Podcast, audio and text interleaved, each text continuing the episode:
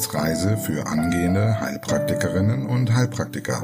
Der Lernpodcast von und mit Tanja Leubel.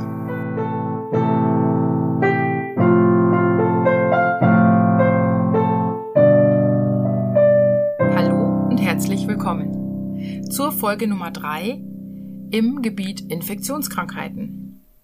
Ja, du fragst dich vielleicht, warum geht's jetzt nicht weiter mit Herz und es geht schon wieder um Infektionskrankheiten. Hm, also ich muss mich ja selbst auch ein bisschen auf meine Prüfung vorbereiten und ja, da stehen momentan eben die Infektionskrankheiten ganz oben. Obwohl ich natürlich auch das Herz weitermache, versprochen. Aber ich muss im Moment auch ein bisschen was von den Infektionskrankheiten einstreuen. Und aus Erfahrung kann ich sagen, man kann damit nicht früh genug anfangen und man kann sich auch nicht oft genug damit beschäftigen. Für die Fortgeschrittenen finde ich es auch ganz schön, weil man hier wirklich auch nochmal gut die verschiedensten Organsysteme wiederholen kann durch die Infektionskrankheiten. Gut, also, falls du fortgeschritten bist, drück doch mal auf Pause und überlege, welche Formen dir für die Hirnhautentzündung einfallen oder auch welche Verursacher dir dafür einfallen. Heutiges Thema ist nämlich die Meningitis. Und wir schauen uns erstmal an, Meningitis allgemein, was kann man dazu sagen? Definition, es handelt sich um eine Entzündung der Hirnhäute. Also die Hirnhäute heißen ja Meningen, die bakteriell oder abakteriell bedingt sein kann. Ich zähle euch mal einige mögliche oder häufige Erreger auf, die Liste ist aber keine abschließende Liste. Also bei den bakteriell bedingten kommen häufig folgende Bakterien vor. Pneumokokken stehen an erster Stelle sowohl bei Erwachsenen als auch bei Kindern. Meningokokken und davon dann Neisseria meningitidis, Listerien, Staphylokokken, Hämophilus influenzae und bei Neugeborenen sind die Streptokokken der Gruppe B auch Verursacher. Und nosokomial kommen vor allem Enterokokken, wie zum Beispiel E. coli, ähm, zur Sprache. Weitere bakteriell ausgelöste Meningitiden gibt es bei Neuroborreliose, da haben wir ja Borrelia burgdorferi, und bei der tuberkulösen Meningitis. Da gibt es bestimmt noch viel mehr Bakterien, aber das sind so die häufigsten. Abakteriell gibt es auch unzählige Auslöser. Wir fangen mal an mit den Viren. So gut wie jedes Virus kann auch die Meningen befallen. Vor allem sind hier zu nennen Coxsackie-Viren, Influenza-Viren, Mumps, HI-Viren, Herpesviren, also Zytomegalie, Varicella zoster, Epstein-Barr, und FSME-Viren. Grundsätzlich ist zu sagen, dass die virale Meningitis eine längere Inkubationszeit haben kann. Da spricht man von zwei Tagen bis zwei Wochen und einen etwas leichteren Verlauf als die bakterielle. Außerdem ist es bei den viralen Hirnhautentzündungen so, dass sie auch von selbst, also spontan abheilen können und eventuell dann auch keine Komplikationen hinterlassen. Ja, weitere Ursachen könnten Pilze sein, wie zum Beispiel Candida albicans, Parasiten, zum Beispiel Echinokokose oder auch Protozoen, zum Beispiel die Toxoplasmose. Und wir schauen uns heute einige ausgewählte Erkrankungen bzw. Formen der Hirnhautentzündung an, die wahrscheinlich wichtiger für uns jetzt erstmal im ersten Moment sind für die Prüfung als andere, da sie etwas mit den Gesetzen zu tun haben. Und an erster Stelle fangen wir an mit der Meningokokken-Meningitis. Definition. Bakterielle Entzündung der Hirnhäute. Erreger Neisseria meningitidis. Das sind gramnegative Diplokokken. Bei der Inkubationszeit kann man sich merken, das geht unheimlich schnell, also zwei bis vier Tage.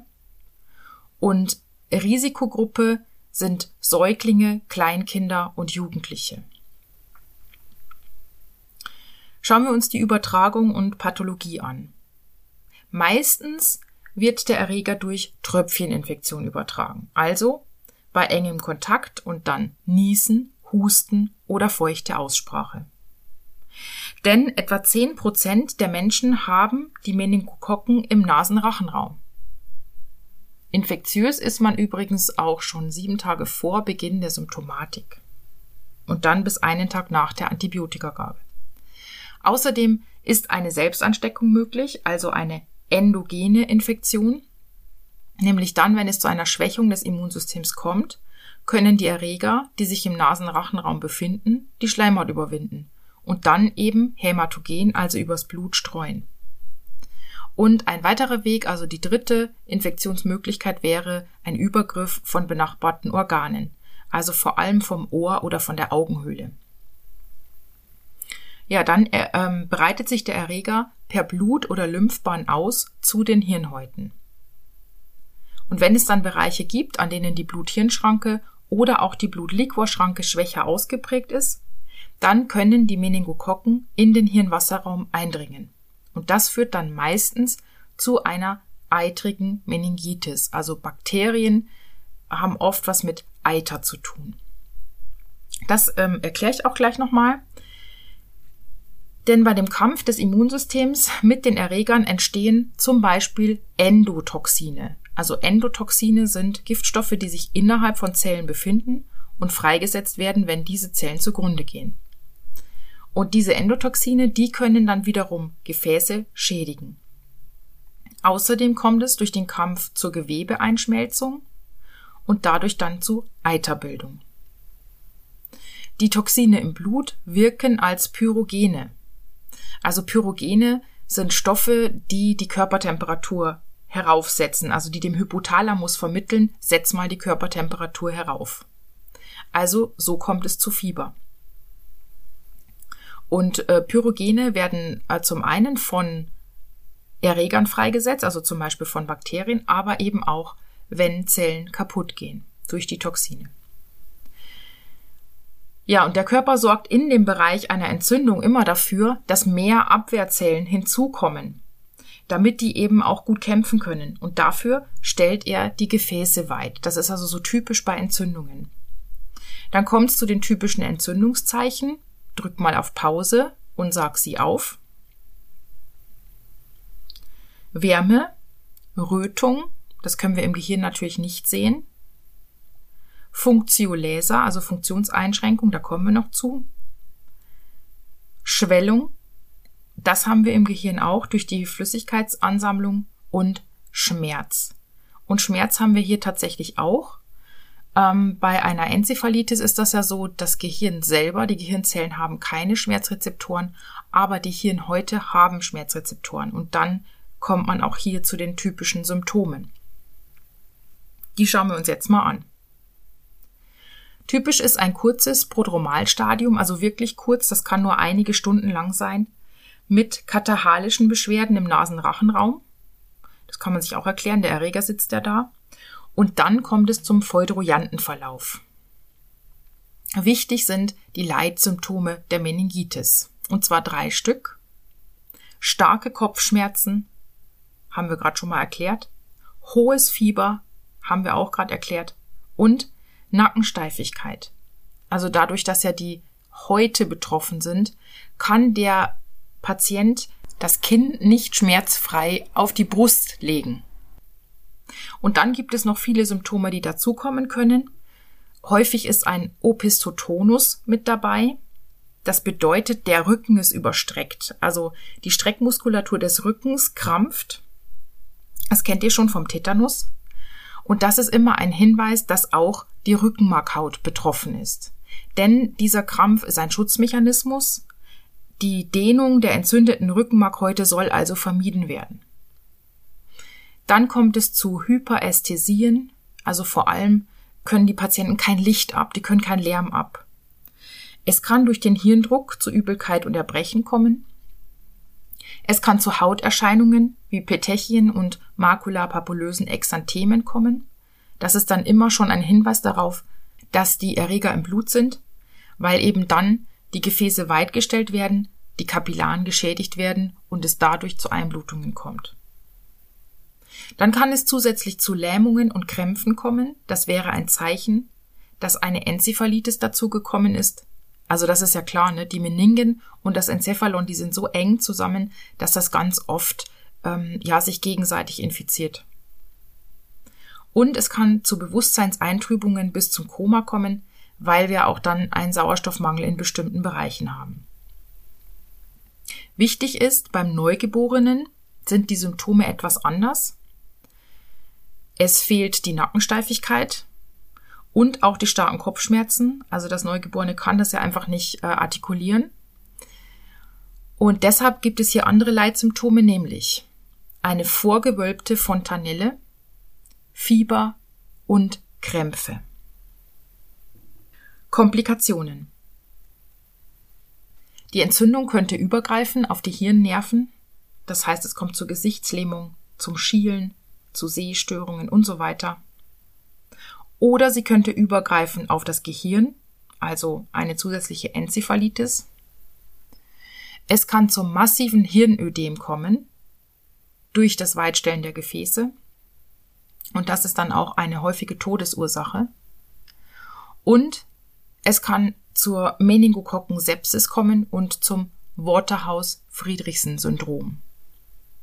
Das ist ein absoluter Notfall und das wird auch gerne gefragt, weil das wirklich, wirklich wichtig ist. Und deshalb stellen wir das kurz zurück und wir machen es am Ende, wenn wir mit der Meningokokken-Meningitis durch sind, nochmal extra das Waterhouse-Friedrichsen-Syndrom. Diagnose. Die Erreger können im Blut und im Liquor nachgeprüft werden. Im Liquor würde man einen eitrig trüben Liquor feststellen durch die Bakterien. Und es gibt unsere berühmten Funktionsprüfungen. Fallen sie dir ein? Lasek, Kernig und Brudzinski. Bei dem Kernig gibt es verschiedene Ansätze in der Literatur. Meiner ist jetzt folgender. Lasek und Kernig kann ich in einem Rutsch testen. Das heißt, der Patient liegt flach auf der Liege, man hebt das gestreckte Bein des Patienten und dabei kommt es dann bei positivem Lasek zu Schmerzen im Bein bzw. Fuß, also im Bereich des Nervus ischiadicus. Und wenn jetzt auch noch kernig positiv ist, dann kann der Patient die Streckung nicht aushalten. Das heißt, er beugt das Knie.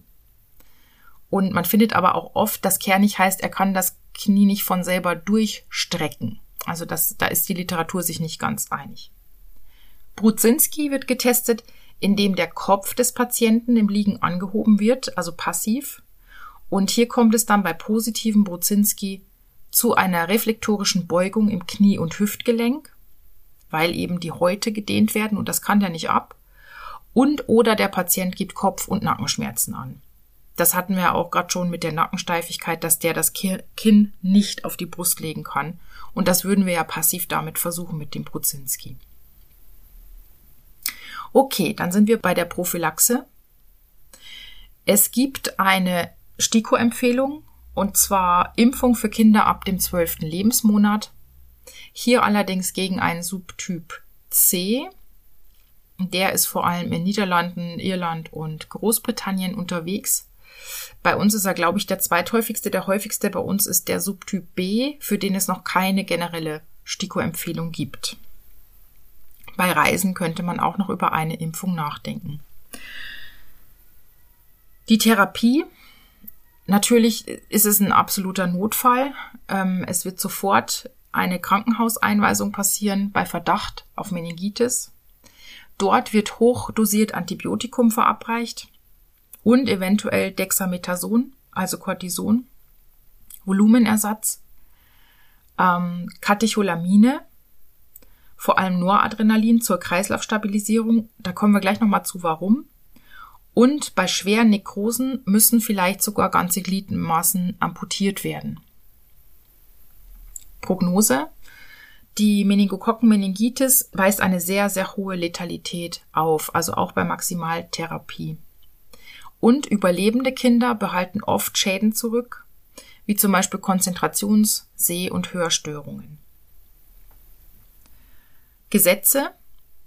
Meningokokkenmeningitis steht in Paragraph 6, das heißt, wir haben Meldepflicht bei Verdacht, Erkrankung und Tod in Verbindung mit Paragraph 8. Und wir haben Behandlungsverbot gemäß Paragraph 24 in Verbindung mit 6, 7 und 34. Okay. Schauen wir uns jetzt mal die Komplikation Waterhouse-Friedrichsen-Syndrom an. Hierbei handelt es sich um eine lebensbedrohliche Komplikation, zum Beispiel eben einer solchen Meningokokken, Sepsis, wobei es auch bei Meningitis durch andere Bakterien, wie zum Beispiel HIP oder Pneumokokken, auftreten kann.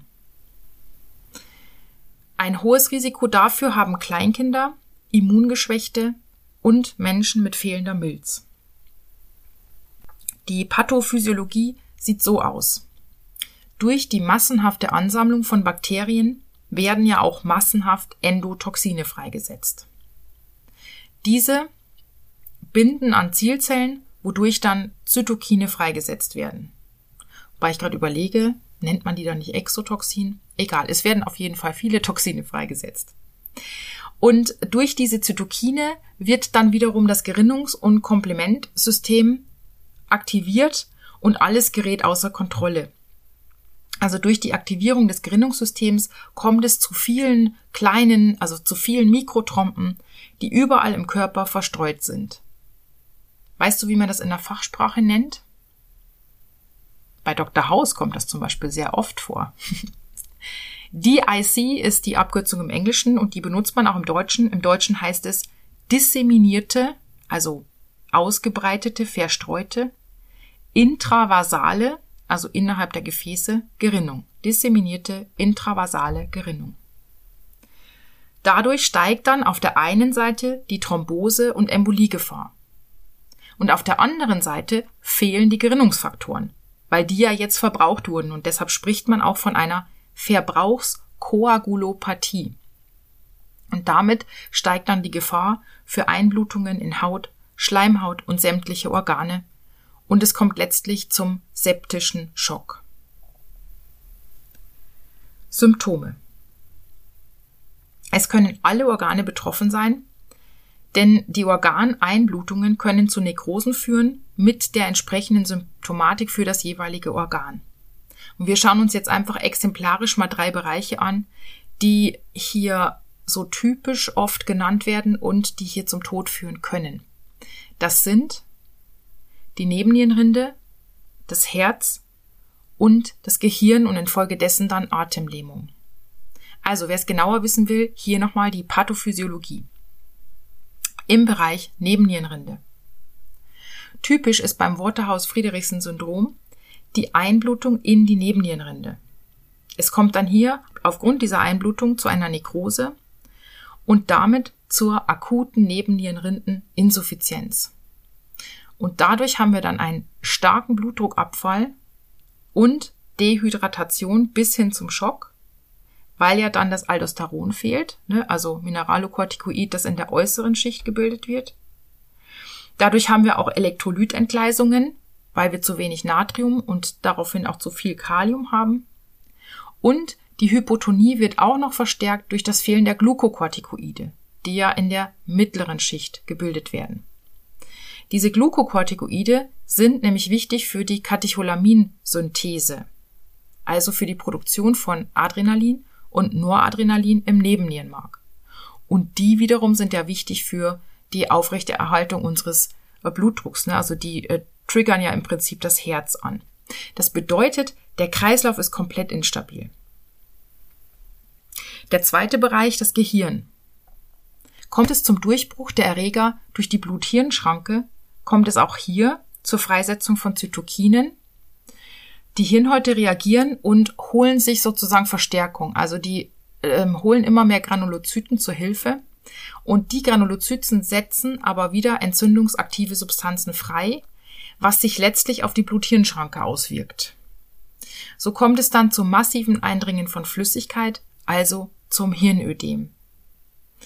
Das führt zu Zellnekrosen und zur Hirndrucksteigerung, und wenn jetzt zum Beispiel das Atemzentrum eingeklemmt wird, führt dies zum Tod durch Atemstillstand. Und der dritte Bereich, Der Herzmuskel kann auch aufgrund der Toxine so geschädigt werden, dass es zum Tod führt. Man spricht von der toxischen myokardialen Depression. Und nochmal der Hinweis, grundsätzlich kann jedes Organ geschädigt werden und es kann auch zum Multiorganversagen, zum septischen Schock und zum Koma kommen. Die Letalität beim Waterhouse-Friedrichsen-Syndrom liegt sehr hoch, trotz Behandlung noch bei ca. 90 Prozent. Und unbehandelt versterben die Patienten innerhalb von wenigen Stunden. Also das ist wirklich ein sehr akuter, feudroyanter Verlauf. Gut, schauen wir uns noch die Meningitis durch HIP an, durch Hämophilus oder Hämophilus influenzae Typ B. Die Erkrankung ähnelt jetzt sehr dem Bild der Meningokokkenmeningitis. Deshalb ist das, glaube ich, auch sinnvoll, das hier mit einzubauen, aber wir brauchen uns nur die Abweichungen merken. Schauen wir uns erstmal den Erreger an. HIP verursacht ansonsten gerne mal eine Kehlkopfentzündung und bestimmt habt ihr es schon mal im Zusammenhang mit einer Augenbindehautentzündung gehört. Und vor allem für Kleinkinder ist das Ganze gefährlich. Bei den Symptomen können wir uns merken, es sind die gleichen, nur ohne Hauterscheinungen. Außer wir hätten wieder die Komplikation des Waterhouse, ne? Haben wir gerade schon gesagt.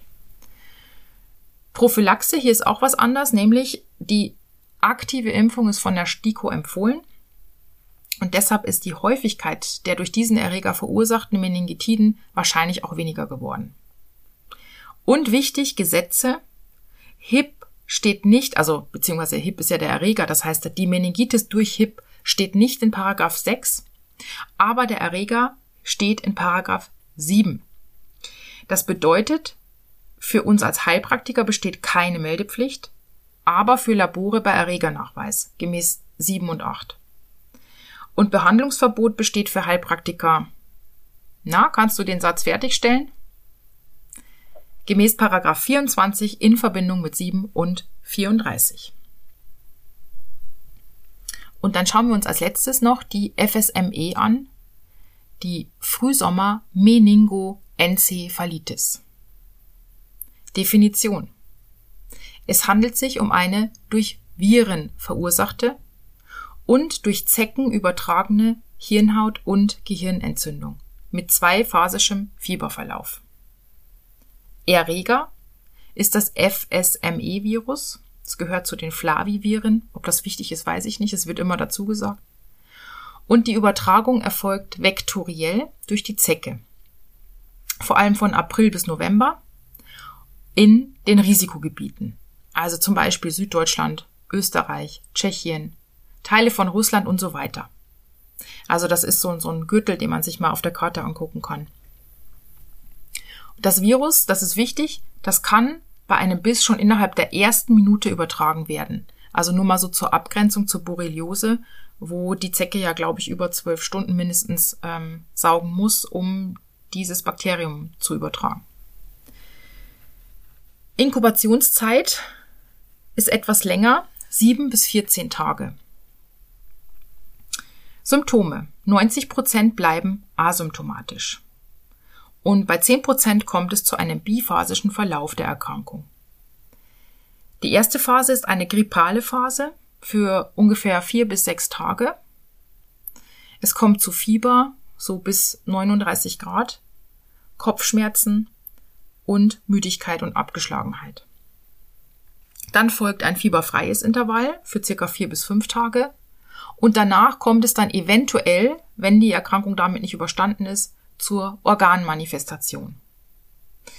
Das heißt, die Temperatur steigt wieder an und es kommt entweder zu Symptomen der isolierten Meningitis oder eben es kommt eine Enzephalitis dazu, dann sagt man Meningoenzephalitis oder es kommt auch noch eine Myelitis dazu, dann sagt man Meningoencephalomyelitis. Wiederhol doch einfach nochmal die Symptome der isolierten Meningitis, also die Meningismus-Leitsymptome. Starke Kopfschmerzen, hohes Fieber und Nackensteifigkeit. Und zusätzlich kann es dann eben zu Übelkeit und Erbrechen, zu Opistotonus, Hyperästhesien und so weiter kommen. Wenn wir eine Meningoenzephalitis haben, dann kommt durch die Enzephalitis hinzu neurologische und sensible Ausfallerscheinungen, Bewusstseinsstörungen, Koma. Oder wenn wir die Myelitis noch mit dazu haben, also Meningoencephalomyelitis, also die Rückenmarkentzündung, dann kommen noch motorische Ausfallerscheinungen hinzu und eben auch die sensiblen, die dann ähm, das Rückenmark betreffen, also zum Beispiel aus der Peripherie. Und grundsätzlich kann man sagen, je älter der Patient, desto gravierender ist der Verlauf der FSME. So kann es zum Beispiel bei über 50-Jährigen vor allem zur Tetraplegie kommen, also zur Lähmung aller vier Extremitäten. Wie wird die Diagnose gestellt? Auch hier wieder im Blut mittels PCR oder Antikörper können im Liquor nachgewiesen werden. Prophylaxe. Naja, zum einen sollte man sich vor Zeckenbissen schützen, also lange Kleidung, nicht durch hohes Grasstreifen, Zeckenschutzspray und so weiter. Und falls man eine Zecke entdeckt, sollte sie sofort mit einer am besten speziellen Pinzette oder wenn man gerade keine zur Hand hat, dann mit einer normalen Pinzette entfernt werden und danach auf jeden Fall desinfiziert werden. Es gibt eine aktive Impfung bei Reisenden Expositionsgebiete oder auch bei berufsbedingter Notwendigkeit, wie zum Beispiel bei Forstpersonal oder Landwirten. Aber manche Bundesländer empfehlen auch die Impfung schon für alle, weil sich das Ganze also in den letzten Jahren immer mehr ausgebreitet hat. Das ist eine Dreifachimpfung und die muss dann alle drei Jahre aufgefrischt werden. Dann hat man einen ungefähr 90-prozentigen Schutz vor FSME. Therapie. Es ist ein Virus, also es kann nur symptomatisch behandelt werden. Es werden zum Beispiel Analgetika gegen die Schmerzen gegeben und Antipyretika gegen das Fieber zum Beispiel Ibuprofen oder Paracetamol. Gesetze machen wir kurz wie bei HIP. Zusammenfassend haben wir als Heilpraktiker also nur Behandlungsverbot für eine Meningitis, die durch Meningokokken, durch HIP oder das FSME-Virus verursacht ist. Das wird manchmal in Prüfungen gefragt. Allerdings sollte klar sein, dass wir allein aus Sorgfaltspflicht jeglichen Verdacht auf Meningitis sofort zum Arzt oder ins Krankenhaus schicken. Denn erstens sind es schwere Fälle, schwere Erkrankungen und es müssen wahrscheinlich auch verschreibungspflichtige Medikamente zum Einsatz kommen. Okay, nochmal kurz die Kurzfassungen. Meningokokkenmeningitis. Definition Entzündung der Hirnhäute durch Neisseria meningitidis. Inkubationszeit zwei bis vier Tage. Übertragung durch Tröpfcheninfektion, endogene Infektion oder Infektion von benachbarten Organen. Symptome Kurzes Prodromalstadium mit katahalischen Beschwerden im Nasenrachenraum, dann feudroyanter Verlauf. Leitsymptome starke Kopfschmerzen, hohes Fieber, Nackensteifigkeit. Eventuell dazu Opistotonus, Hyperästhesie, Übelkeit und Erbrechen, Hauterscheinungen, Lähmungen, Krämpfe, Bewusstseinseintrübung, Koma. Symptome beim Neugeborenen vorgewölbte Fontanelle, Fieber und Krämpfe. Komplikationen übergreifende Entzündung auf Hirnnerven, auf das Gehirn, massives Hirnödem, Meningokokkensepsis, Waterhouse-Friedrichsen-Syndrom. Diagnose Erregernachweis in Blut und Liquor, eitrig-trüber Liquor. Funktionsprüfungen Lasek, Kernig und Brudzinski. Prophylaxe STIKO-Empfehlung Impfung für Kinder ab dem zwölften Lebensmonat. Therapie, sofortige Krankenhauseinweisung bei Verdacht auf Meningitis, hochdosiert Antibiotika, eventuell Cortison, Volumenersatz, Katecholamine, bei schweren Nekrosen. Amputation von Gliedmaßen. Hohe Letalität. Gesetze Paragraph 6 in Verbindung mit Paragraph 8 Meldepflicht bei Verdachterkrankung und Tod. Behandlungsverbot gemäß Paragraph 24 in Verbindung mit 6, 7 und 34. Kurzfassung zum Waterhouse-Friedrichsen-Syndrom. Lebensbedrohliche Komplikationen, zum Beispiel einer Meningokokkenmeningitis. Risikopatienten vor allem Kleinkinder, Immungeschwächte, Menschen mit fehlender Milz. Symptome Blutungen in Haut, Schleimhaut und Organe mit Nekrosen. Häufig betroffen Nebennierenrinde, also akute Nebennierenrindeninsuffizienz, Gehirn, dadurch Hirndrucksteigerung und eventuell Einklemmung des Atemzentrums, Herzmuskel und dadurch toxische myokardiale Depression. Kurzfassung zur Meningitis durch Hämophilus influenzae Typ B.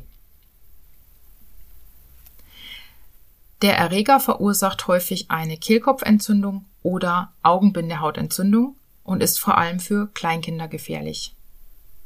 Symptome wie bei Meningokokkenmeningitis ohne Hauterscheinungen. Prophylaxe Die STIKO empfiehlt eine aktive Impfung. Gesetze HIP steht in Paragraph 7, also Meldepflicht für Labore bei Erregernachweis. Behandlungsverbot für Heilpraktiker gemäß 24 in Verbindung mit 7 und 34. Kurzfassung FSME. Definition Es handelt sich um eine durch Viren verursachte und durch Zecken übertragene Hirnhaut- und Gehirnentzündung mit zweiphasischem Fieberverlauf. Erreger FSME-Virus vor allem von April bis November in Risikogebieten. Übertragung schon innerhalb der ersten Minute möglich. Inkubationszeit 7 bis 14 Tage. Symptome 90% asymptomatisch, 10% biphasischer Verlauf. Erste Phase grippale Phase für 4 bis 6 Tage, dann fieberfreies Intervall für vier bis fünf Tage, dann eventuell Organmanifestation mit isolierter Meningitis, Meningoenzephalitis oder Meningoencephalomyelitis. Komplikation Tetraplegie bei über 50-Jährigen.